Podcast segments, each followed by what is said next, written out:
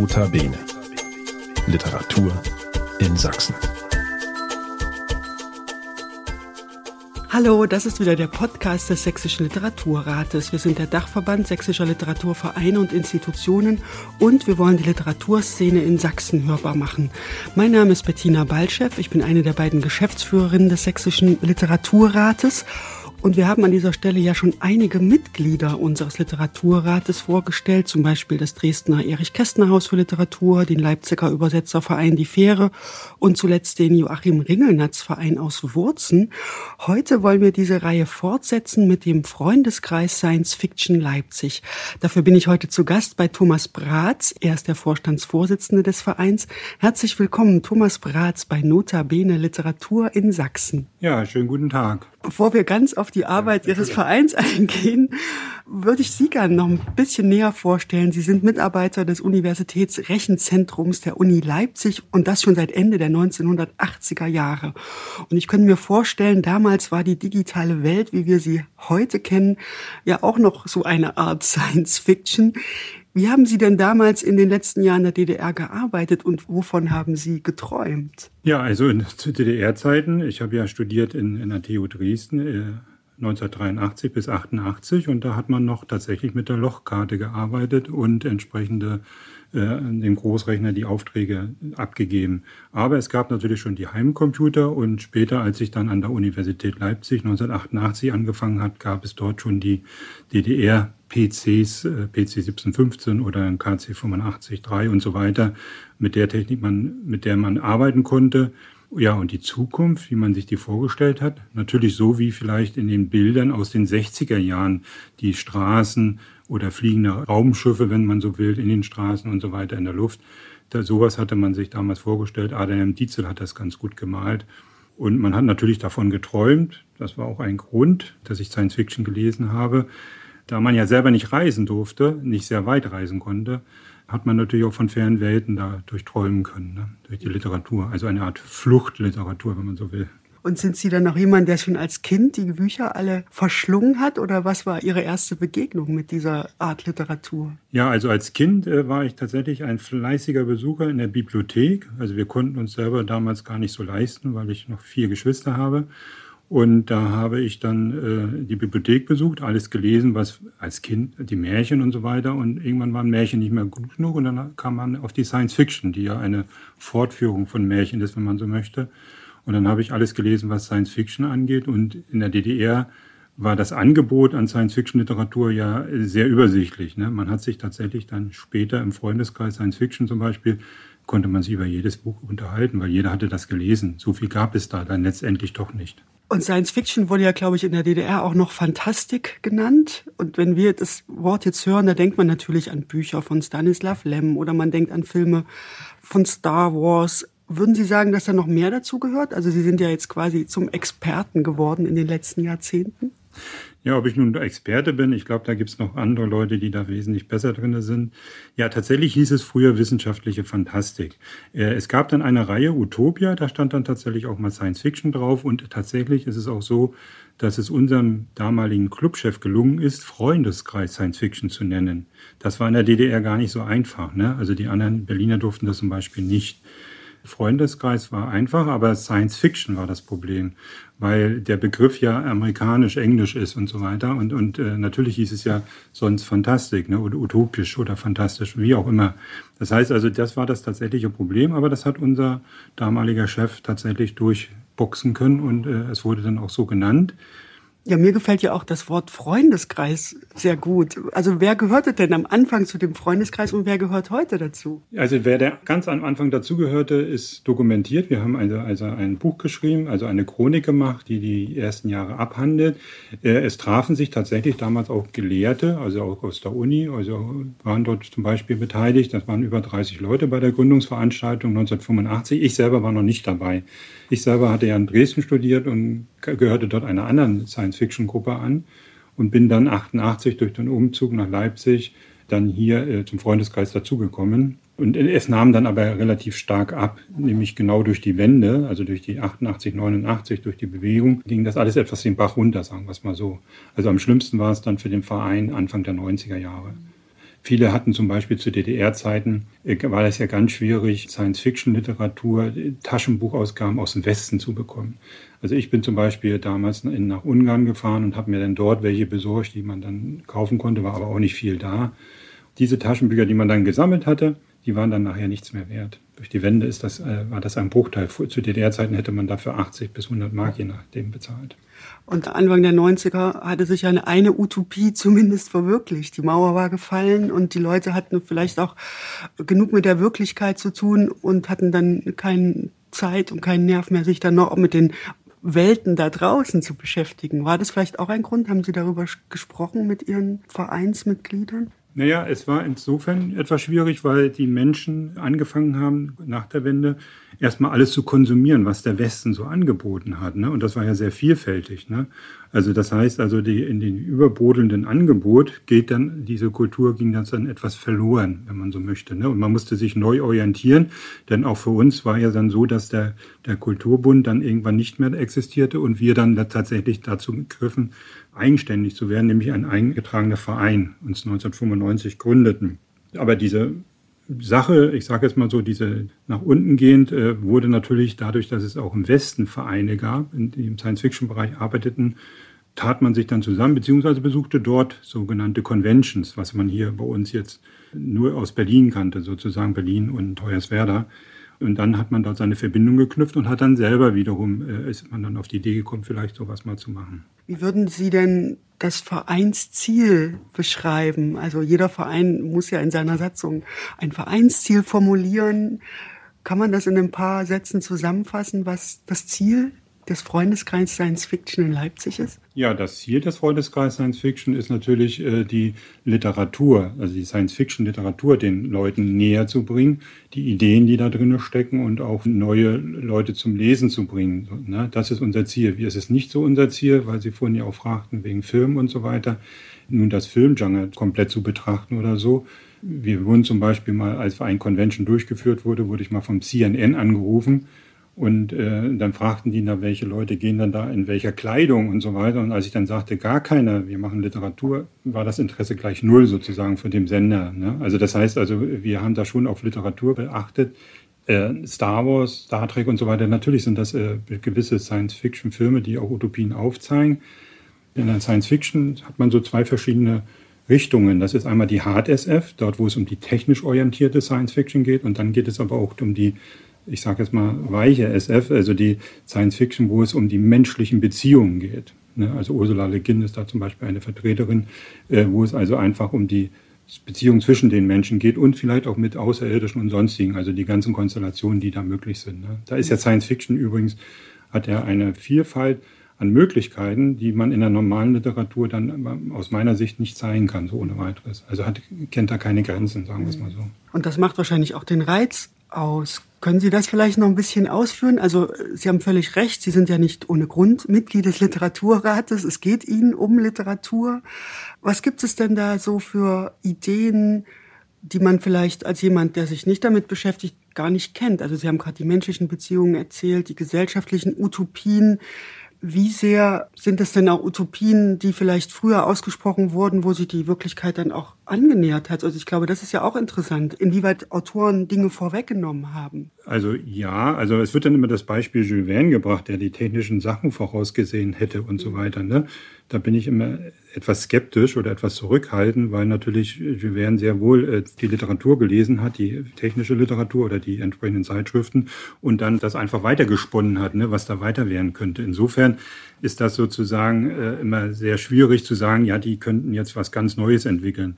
Mir ist jetzt nicht ohne weiteres bekannt, ob man tatsächlich sagen kann, dass irgendjemand das Internet als solches vorhergesehen hat. Natürlich hat Stanislav Lem bestimmte Dinge gesehen, ne? Und auch andere. Und dann ist es dann auch äh, tatsächlich so gekommen in der Wirklichkeit. Aber es gibt viele Ideen, die noch nicht umgesetzt sind. Also einer meiner Lieblingsromane, das Unsterblichkeitsprogramm von Richard Morgan. Dort wird ein, ein Stack eingesetzt sozusagen und, und dann kann man dort äh, jeden Körper sozusagen mit seinem Geist füllen und dann entsprechend agieren. Und wenn der Körper nicht mehr kann, dann wird eben der Stack in einen neuen Körper, der dann gezüchtet wurde, entsprechend gemacht. Das haben wir heute natürlich noch nicht, ne? aber die Ideen werden sicherlich weiter verfolgt von Leuten, die genug Geld haben, sagen wir es mal so.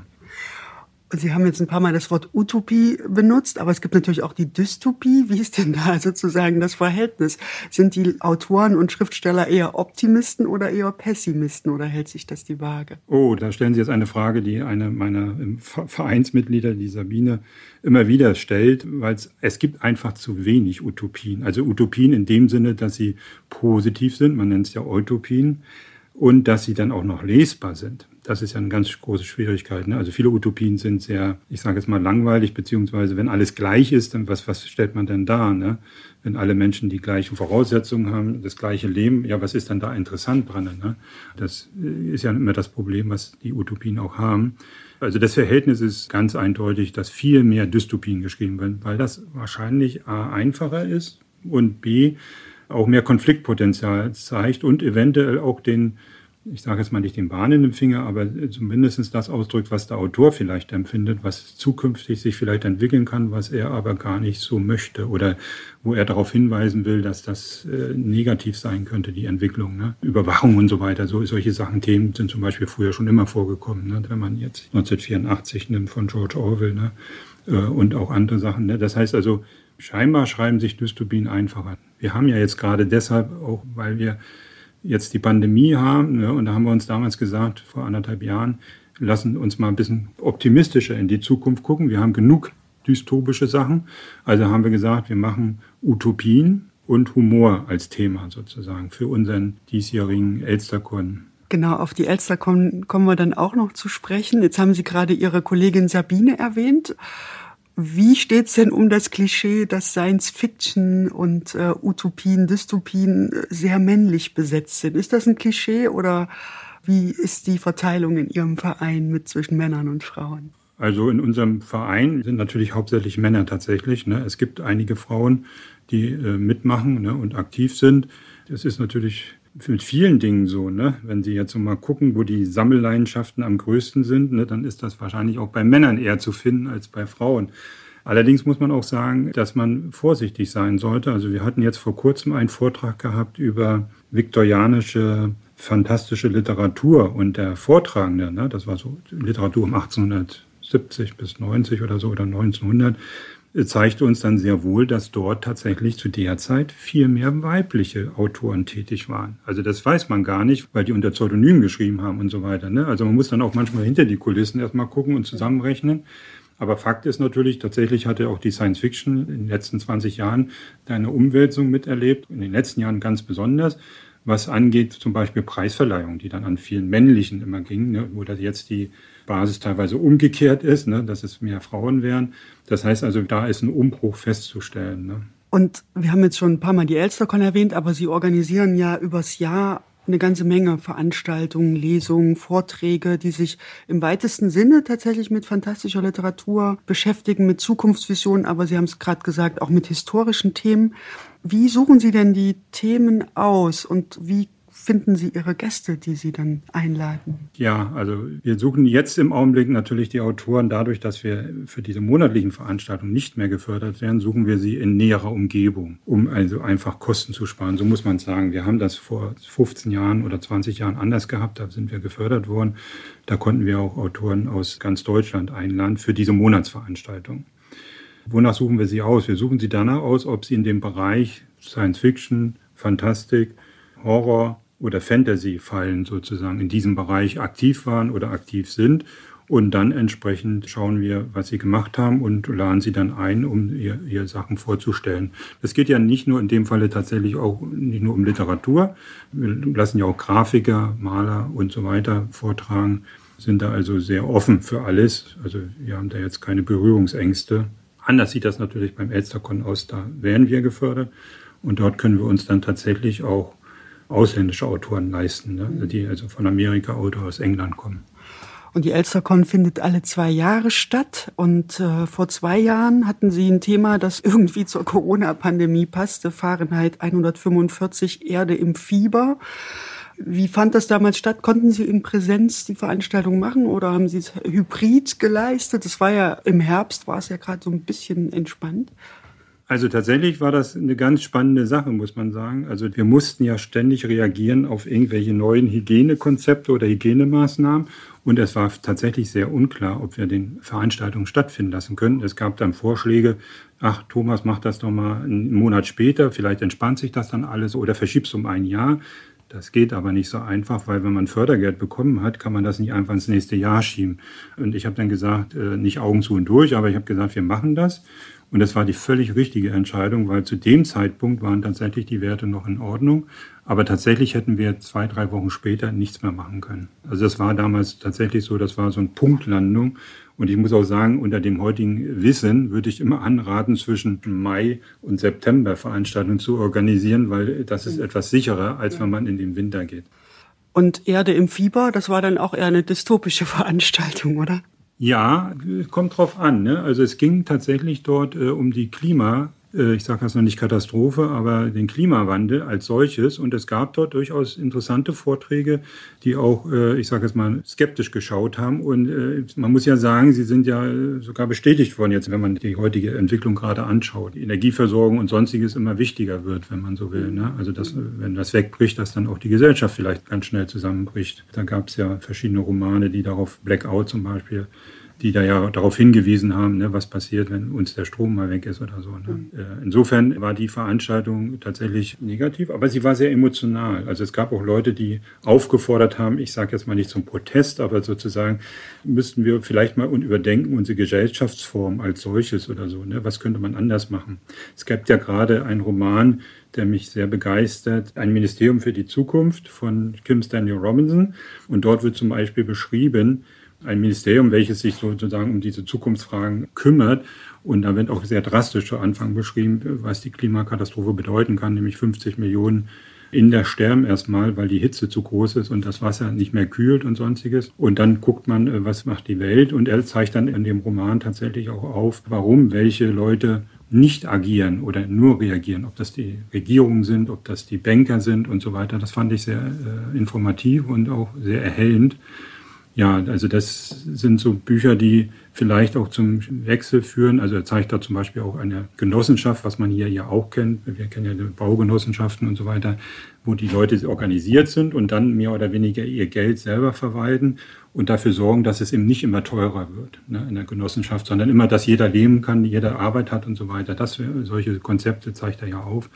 Also vielleicht eine Alternative zu dem jetzigen Kapitalismus. Also auch ein schönes Beispiel dafür, wie eben Science Fiction dann doch in die Wirklichkeit reinreicht, indem sie ja die Autoren ja Erfahrungen aus ihrem eigenen Leben benutzen, um sich dann die Welt anders und besser oder eben auch schlechter zu träumen. Ne? Äh, es gibt ja diesen Communicator zum Beispiel ne, bei Star Trek, der hat natürlich einige Wissenschaftler animiert, da zu forschen, in die Richtung was zu tun. Ne? Und heute hatte man ja dann das Club-Handy, ne, was dann bestimmte Funktionen hat. Natürlich hat man noch nicht das Gerät, womit man jetzt den scannen kann und gucken kann, welche Krankheiten er alle hat. Das haben wir noch nicht so in dem Maße. Ne?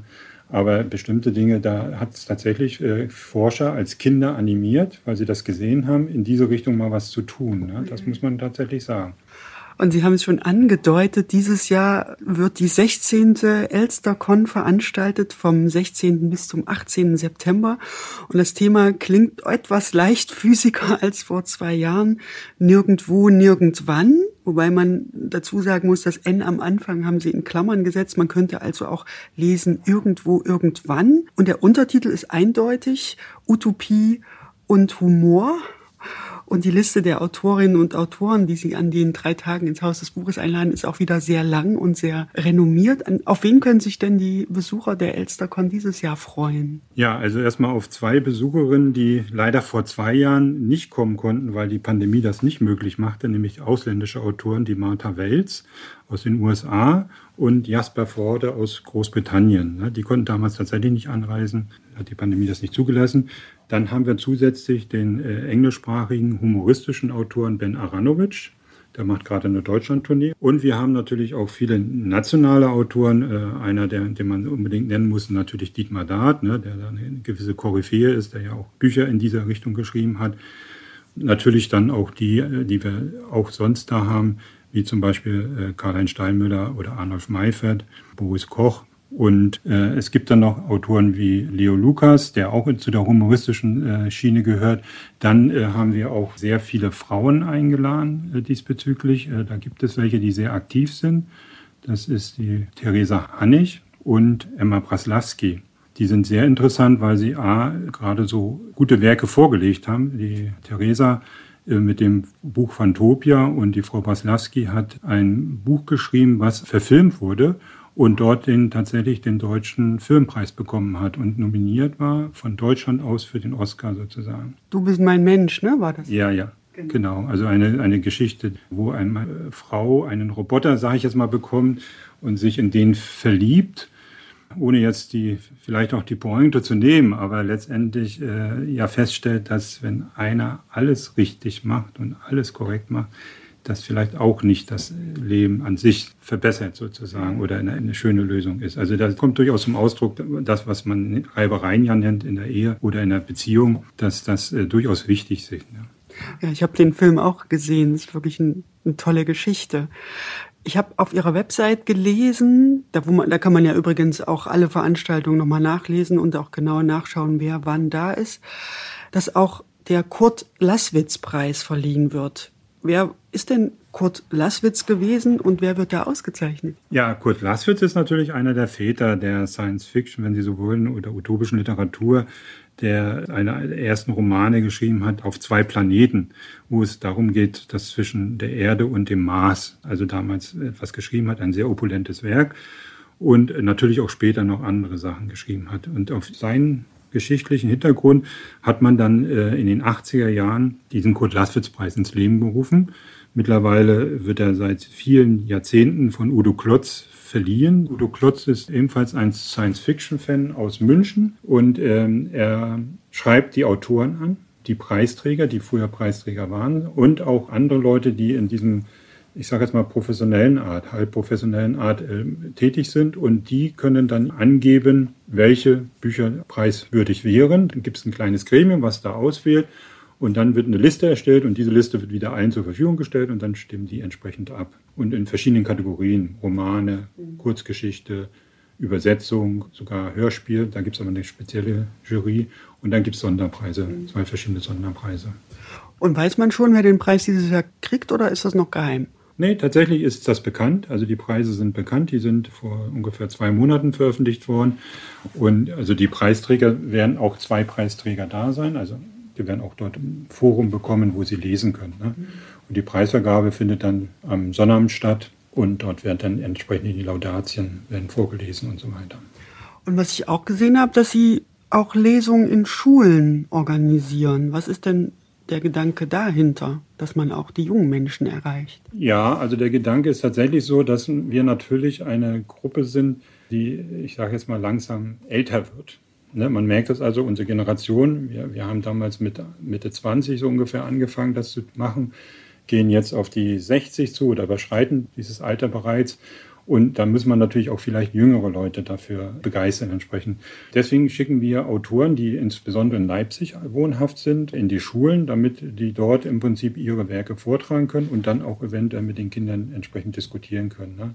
Ich habe jetzt einen gestern gerade gesprochen, der mir erzählte, dass bei ihm, vor zwei Jahren haben wir das ja auch schon gemacht, tatsächlich so war, dass die Mädchen zum Beispiel in der Klasse sehr viel engagierter waren als die Jungs. Ne? Also die waren noch etwas zurückhaltender, sage ich jetzt mal so. Ne? Und die waren da Feuer und Flamme Flamme. Vielleicht ist es ja mal ein kleines Zündchen, dass die dann später ein Interesse haben oder so, wir wissen es nicht. Ne? Mhm. Es ist ja so, dass man selbst in dieser Stadt, in einer großen Stadt, bei den vielen Angeboten viele gar nicht mitkriegen, dass es so ein Elstercon gibt, dass es Science-Fiction-Literatur gibt, wo man sich trifft.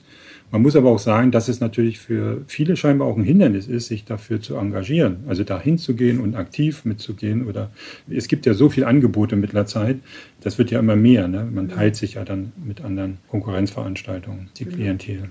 Ja, und alle, die es nicht zur Elstercon schaffen, die können sich dann die Anthologie besorgen. Wer ist denn da diesmal vertreten? Und das Thema ist natürlich immer dasselbe wie bei der Elstercon, oder? Wir haben tatsächlich gerade darüber gestritten, ob wir es noch Anthologie nennen sollen oder Begleitband. Anthologie ist vielleicht ein bisschen weit hergeholt, weil die Autoren werden natürlich einerseits vorgestellt, und zwar die Autoren, die zu der Convention kommen, aber auch nur die Autoren, die nicht schon mal öfters da waren. Sonst können wir das nicht machen. Die, das Buch wird immer dicker. Ne? Wir haben tatsächlich diesmal Statt 250 Seiten haben wir jetzt 500 Seiten geschafft, ne? also von diesem Begleitband. Und äh, einerseits werden die Autoren vorgestellt, kurz mit ihren Werken. Und äh, dann gibt es Rezensionen, Interviews zu den Autoren entsprechend, sodass man sich auf den Autoren äh, mal einlassen kann. Und dann gibt es auch mehrere Autoren, die Kurzgeschichten geschrieben haben. Das sind dann wieder andere Autoren, die die geliefert haben zu der Thematik. Und es gibt aber auch äh, zwei, drei, ich sage jetzt mal Vorträge, die sich also mit der Thematik befassen, insbesondere in dem Falle Utopien. Wir haben also drei verschiedene Beiträge, die sich mit Utopie auseinandersetzen. Also Herr Pratz, wenn ich Ihnen so zuhöre, so ein Elstercon-Festival und noch ein 500-Seiten-Buch, das klingt nach sehr, sehr viel Arbeit. Wie verteilen Sie das denn in dem Verein? Ich nehme an, Sie machen das nicht alles alleine, aber es gibt ja immer so ein paar Leute, die dann besonders engagiert sind, oder? Ja, äh, tatsächlich ist es so, dass es nur ein paar Leute sind. Also es sind nicht sehr viele, muss man dazu sagen. Also insbesondere der Mario Franke, der tatsächlich bei dem Elstercon-Buch dann immer die ersten Sachen macht, die Layouts und, und die, Grundlagen und auch viel Material heranschafft und so weiter. Dann ist da äh, Dirk Berger zu nennen, der dann Grafiken macht, die Mario auch macht. Also sie machen beide, liefern dann auch für das Bücher die entsprechenden Innenillustrationen, also Grafiken. Und tatsächlich macht man das nicht alleine. Ich bin jetzt gerade dabei, sozusagen die letzten Arbeiten zu machen. Ne? Ja, das macht man alles nebenbei. Ne? Hat man jetzt keine Möglichkeiten. Man ist ja noch nicht Rentner, ne? also man hat diese Zeit noch nicht. Aber es macht auch gewissen Spaß. Allerdings muss ich auch dazu sagen, wer schon mal Anträge geschrieben hat, was im Kulturamt betrifft oder die Kulturstiftung Freistaat Sachsen, der weiß, dass das auch immer wieder viel Arbeit bedeutet.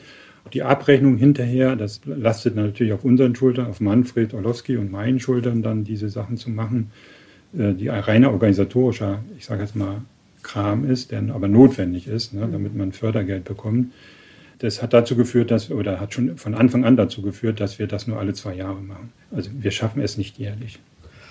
Ja, Thomas Pratz. Ja, eins würde ich vielleicht noch sagen. Wir haben mal ein sehr interessantes Buch gemacht, äh, Leipzig Visionen, ja, gestern und heute insofern interessant aus meiner Sicht. Da geht es darum, welche Bauwerke in Leipzig zum Beispiel mal geplant waren. Man könnte es fast Science Fiction nennen. Gibt es also äh, tatsächlich äh, von 1836 geschrieben, ein Blick auf 1936.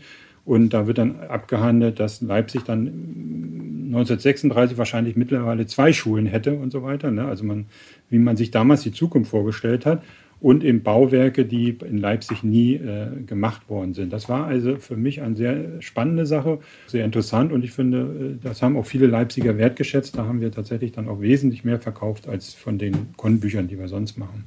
Und es ist noch erhältlich. Naja, es ist noch ein, zwei Exemplare, ne? mehr ist da nicht. Also wir machen da jetzt keine Nachauflagen mehr. Mhm. Also das war auch mit Geschichten aus in der Zukunft oder mit Bildern hier von Karten, ne? Baugeschehen, ne? was nie verwirklicht wurde.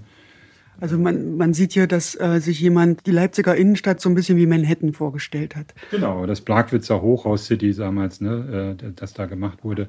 Da haben wir Bilder aufgetrieben. Auch zu DDR-Zeiten gab es verschiedene Ideen, ne, wie man Bebauungsplan äh, eher Straße 18. Oktober macht. Ganz interessant, da habe ich damals auch einen Vortrag gehalten, war für mich in den 30er Jahren das Kugelhaus. Das ist dann tatsächlich so nicht gebaut worden. Ne? Also da hatte jemand die Idee gehabt, innen drin wird das frei sein und hier wohnen dann die Leute. Ne?